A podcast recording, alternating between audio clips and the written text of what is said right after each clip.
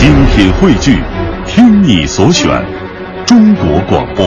radio.cn。各大应用市场均可下载。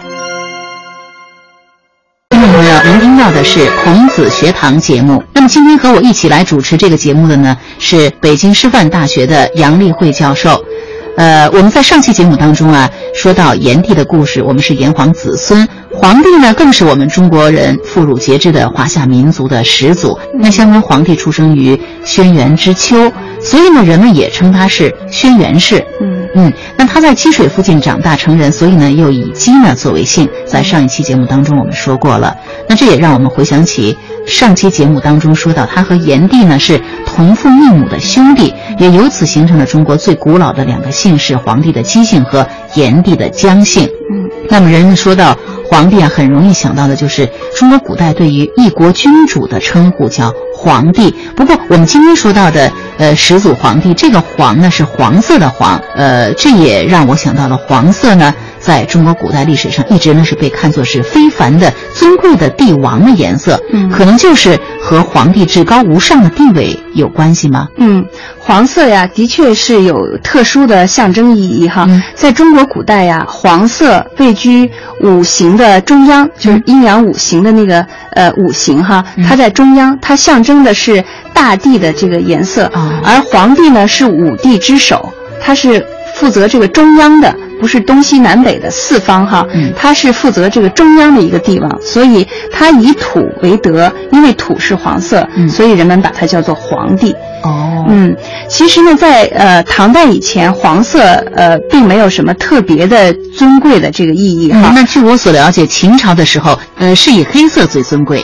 秦始皇穿的就是黑色的朝服，对呃，当然那个时候特别讲究五行学说。刚才你个讲到的五行哈，嗯按照阴阳五行说法呢，古时候改朝换代一定要换肤色，表示新旧交替。嗯那么秦始皇崇尚黑色，嗯因为周朝他崇尚的是赤色，嗯也就是红色。嗯那相对于五行来说，就是火。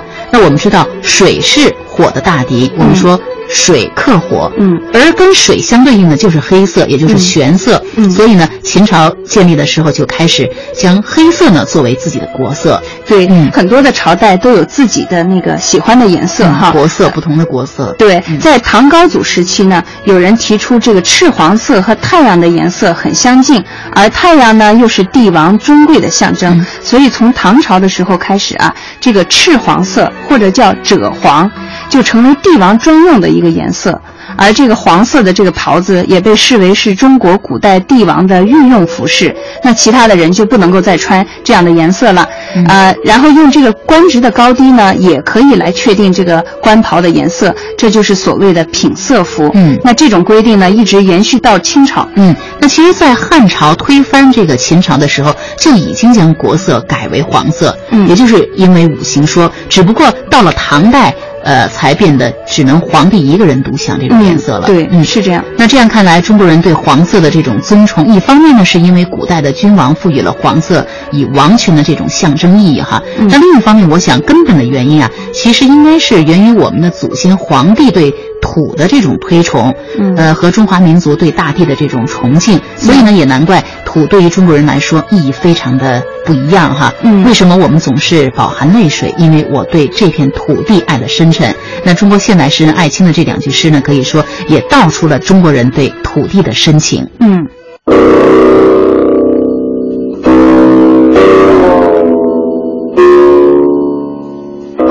在中国的文字中，土是一个象形字，它的两横表示的就是大地，而一竖就表示泥土中直立向上生长着的植物。所以，在《说文解字》这本中国最早的字典中，土的意思就是指植物孕育和生长的地方。中国是一个农业大国，历来就以土为贵。上古时期，五帝之首的黄帝就对土推崇备至，还以中原地区黄土的颜色来称呼自己是黄帝。中华大地也常被人们称作黄土地。早在殷商时期，古代君王们每年都要祭拜土地，来祈求风调雨顺、农业丰收、国泰民安。祭祀土神谷神的地方，也被称作社稷。社稷于是被人们看作是国家的象征，也就是我们常说的国土的意思。中国历史上祭祀社稷活动时出现的五色土，就是用五种不同颜色的土来代表整个中华大地。土地产生和孕育了生命，所以中国人常说“一方水土养一方人”，就是表示不同地方的水土等自然环境会影响不同地方人们的生产和生活方式。如果你到了一个陌生的地方，不习惯当地的饮食和习俗，我们就说这是水土不服。土地还让人们联想到人们耕种的辛苦。中国古诗中说道：“锄禾日当午，汗滴禾下土。谁知盘中餐，粒粒皆辛苦。”就是用来形容农民们的辛勤劳作和粮食的来之不易。在中国的字典中，还有净土、乐土这样的词汇，都是用来形容干净、纯洁和欢乐的场所和地方。但是，人们最最不会忘怀的就是“故土”这个词了，也就是自己的家乡。对于很多的漂泊他乡的远方游子来说，故乡的泥土，往往是他们最宝贵的珍藏。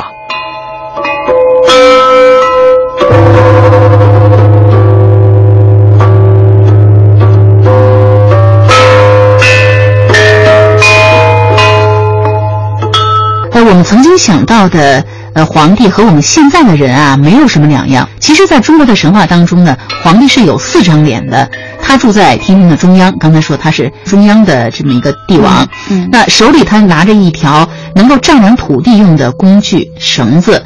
统领着四方的土地。那从关于炎帝的故事当中呢，我们知道皇帝曾经和炎帝为了争夺部落的联盟首领的这么一个地位呢，有过一场激烈的版权之战。最终呢，是皇帝战胜了炎帝，并且融合了炎帝的部落。那么在这场战争结束以后啊，皇帝呢，呃，还并没有真正的成为统领四方的中央帝王，因为南方的蚩尤呢，也正在蠢蠢欲动，对抗着黄帝和炎帝的部落联盟。嗯，由此就出现了。著名的涿鹿之战，哈，涿鹿之战呢，在这个传说当中，指的是中国古代西北方的黄帝部落联合炎帝部落，与这个东南方的蚩尤部落，在今天的河北涿县一带所进行的一场大战。嗯，那在很多的文献记录当中啊，这个蚩尤往往是被妖魔化了，哈。嗯，相传呢，他是西南方的九黎族的首领，非常的强悍和凶残。嗯，据说蚩尤有八十一个兄弟。那么他们全都是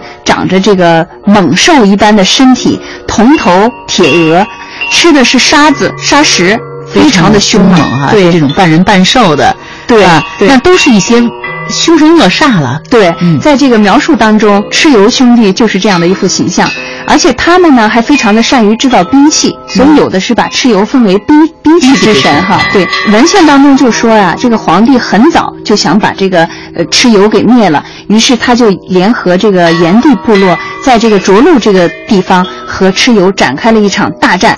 那这个战争啊，打的也是非常的惨烈哈。那最后呢，皇帝也是他打败了这个蚩尤，然后受到了各个部落的拥护。从此以后呢，皇帝进一步奠定了他在中原地区的这个牢固的部落联盟首领的位置。嗯，那刚才我们说皇帝和蚩尤的这场大战，传说打得非常的激烈，我们还是一起来通过广播剧来感受一下吧。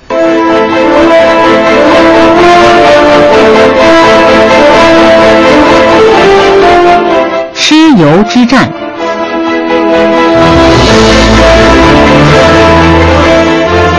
皇帝打败炎帝，统一中原之后，成了神人鬼兽的最高统帅。可是却招来了炎帝属下的报复。先是刑天拿着板斧来向皇帝挑战，但最终却因为皇帝技高一筹而失败。蚩尤是刑天的好朋友，也是炎帝的后代。他一心想为刑天报仇，同时呢，也想推翻皇帝的统治，自己来做天帝。于是他纠集了一帮妖魔鬼怪，准备向皇帝发动战争。当蚩尤率领自己的乌合之众准备开战的时候，炎帝得知了这个消息，非常震惊。蚩尤啊，你千万不要起兵啊！我们这样互相厮杀，何时才能到尽头呢？炎帝，你什么时候变得这样胆小怕事了呢？看来你真的老了。我一定要为我那兄弟刑天讨还血债，你不要阻拦我。蚩尤，你这样只会让我们的兄弟白白送死啊！哼，你就等着我凯旋的好消息吧。蚩尤，蚩尤，你……炎帝没能够阻止蚩尤，蚩尤率领浩浩荡荡的兵马杀向皇帝。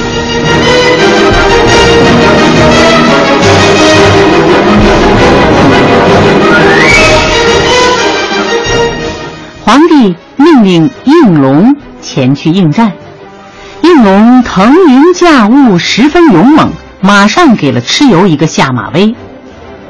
蚩尤一时间难以招架，于是蚩尤找来他的朋友风伯和雨师前来助阵。风伯是专门掌管刮风的天神，他能够掀起。阵阵狂风把世界上所有的东西都吹得七零八落。雨师是专门管下雨的天神，他制造的倾盆暴雨打得人根本无法站立。风伯、雨师，这应龙实在是太强了，你们一定要帮我打败他呀！我们是多年的老朋友啊！对，多年老朋友。这个忙是一定要帮的，要帮的。区区应龙，何足挂齿？何足挂齿？你放心，交给我们好了。交给我们。风伯吹起的狂风让应龙飞都飞不起来，雨师降下的大雨打在应龙身上，动也动不了。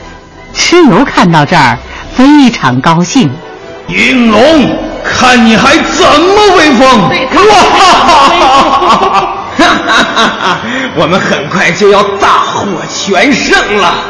天上的皇帝早已把这一切都看在眼里，不过他心中早有对付风伯雨师的妙计，于是皇帝赶紧叫来女娲。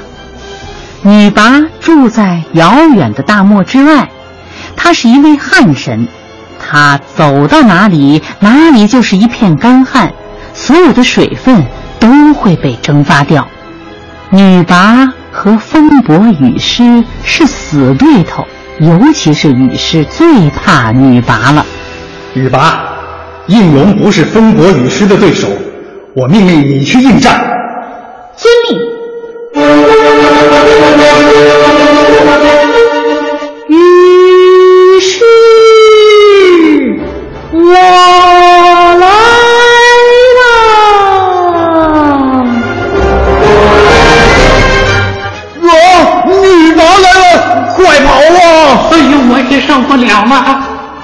于是，一看见女娲，来不及跟蚩尤打声招呼，撒腿就跑了。风伯一见情况不妙，也跟着雨师溜了。雨停了，风也不刮了，天空马上放晴。习惯于南方阴雨气候的蚩尤部队无法忍受女娲带来的酷热干旱，只好纷纷败阵逃跑。皇帝的军队乘胜追击，一举消灭了蚩尤大军。蚩尤也被活捉了。皇帝为了以绝后患，防止日后引起更大的争端，最终把蚩尤杀死了。经过这场战争，再也没有谁敢挑战皇帝，皇帝也因此成了各个部落的首领，确定了他中央天地的地位。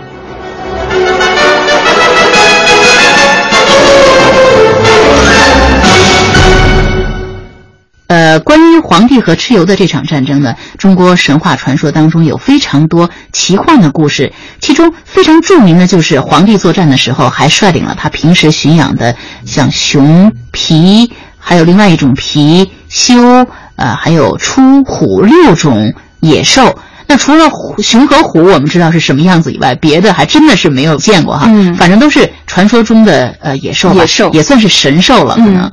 那蚩尤的兵士呢，虽然非常的凶猛，但是遇到皇帝的军队和这样一群猛兽，自然是被打的落花流水了。嗯嗯有关涿鹿之战啊，有很多很多的啊、神话传说啊、最有名的就是我们啊、刚才讲到的，像这个应龙啊、风伯雨师啊、嗯和这个干旱女神拔的这个拔较量啊、但是除此之外呢，蚩尤的军队当中还有一些啊、叫做魑魅魍魉的鬼怪，他们不仅高大，而且非常的凶猛。嗯，那这个成语呢，我们也现在还在用哈，叫魑魅魍魑魅魍魉对，嗯呃，表示那些阻碍发展前进、专门捣乱破坏的妖魔鬼怪。对，嗯呃，这个魑魅魍魉在跟皇帝部队作对的时候啊，一开始还真的是一个巨大的一个阻碍，阻碍嗯皇帝的部队打不过他们。后来呢，皇帝就想出了一个办法，他就用了这个魁兽的这个皮呀、啊，嗯做了一面鼓。至于这个魁兽呢，就是在《山海经》的记录当中啊，就说这个魁呢是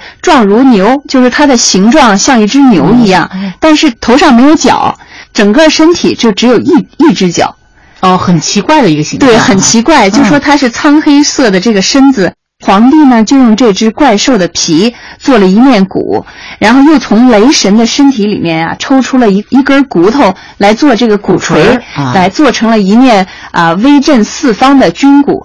相传他的这个军鼓的声音一敲啊，发出的这个声音比打雷还响，嗯能够深圳五百里，就是说五百里之外都能听得见这个啊声音。所以这些魑魅魍魉呢，一听见这个震耳欲聋的这个军鼓的声音，就吓得魂飞魄散哈，最后就是落荒而逃。对这些故事呢，实际上啊、呃都是民间的一些啊、神话传说，嗯但是他奇幻们没错，但是这个从另一个侧面呀，都反映出这场战争的这个激烈的程对呀、度哈你想这么多妖魔鬼怪嗯啊、神兽猛兽来参加，估计也是那个时候的世界大战，是吧？能 我想。是一场世界大战 是。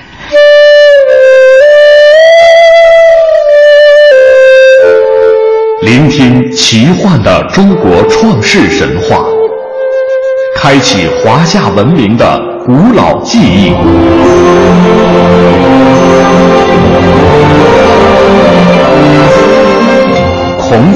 堂中国创世神话系列正在播出。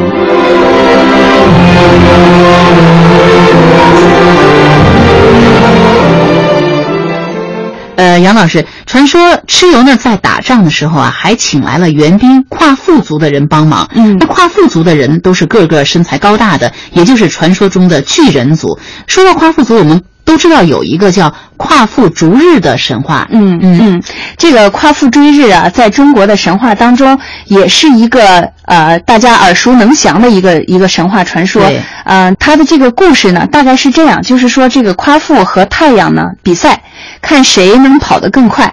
然后夸父呢追赶这个太阳，就一路呃追赶到这个快到太阳身边的时候，但是他特别的这个热哈，非常的口渴，于是呢，他就去喝这个江河水，但是喝干了这个江河水还不够，于是他又去一个大的这个沼泽里去饮水，结果呢，他还没有走到还没有走到那个沼泽边上的时候，他就不幸干渴而死。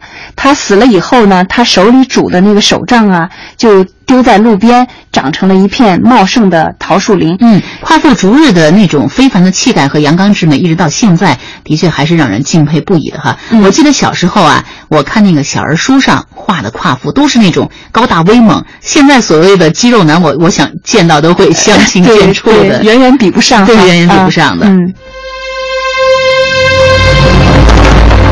夸父追日。远古时代，在中国的北方，有一座巍峨雄伟的大山，山上住着一个巨人氏族，叫夸父族。夸父族的首领叫做夸父，他身高无比，力大无穷，意志坚强，气概非凡。那时候啊，世界上荒凉落后，毒蛇猛兽横行，人们生活凄苦。夸父为了族人能够活下去，每天都率领大家跟洪水猛兽搏斗。有一年天大旱，火一样的太阳烤焦了地上的庄稼，晒干了河里的流水，人们热得难受，实在无法生活。夸父见到这种情景，就立下雄心壮志，发誓呢要把太阳捉住，让他听从人们的吩咐，更好的为大家服务。一天，太阳刚刚从海上升起，夸父就从东海边上迈开大步，开始了他的逐日的征程。太阳在空中飞快地转，夸父在地上疾风一样的追。夸父不停地追呀追呀。饿了摘个野果充饥，渴了捧口河水解渴，累了也都只打个盹儿。夸父整整追了九天九夜，离红彤彤、热辣辣的太阳也越来越近。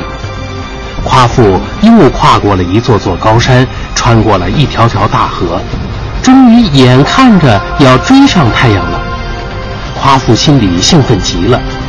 可就在他伸手要捉住太阳的时候，由于身心交瘁、过度劳累，夸父突然一阵头晕眼花，竟晕倒了。等夸父醒来的时候，太阳早已不见了。夸父依然不气馁，他鼓足全身的力气继续追赶太阳。可是离太阳越近，太阳光就越强烈。夸父觉得他浑身的水分都要被蒸干了，于是夸父走到东南方的黄河边，俯下身子猛喝黄河里的水。黄河水被他喝干了，他又去喝渭河里的水，渭河水也被他喝干了。夸父还是不解渴，他继续向北走，想去喝另一个大湖泊的水，可是。夸父实在太累太渴了。当他走到中途时，身体再也支持不住了，慢慢倒了下去，死了。天帝被夸父勇敢的精神所感动，惩罚了太阳。从此，夸父族年年风调雨顺，万物兴盛。夸父死后，他的身体变成了一座大山。他的子孙后代们称他为夸父山，他们居住在夸父山下，生儿育女，繁衍后代，幸福的生活着。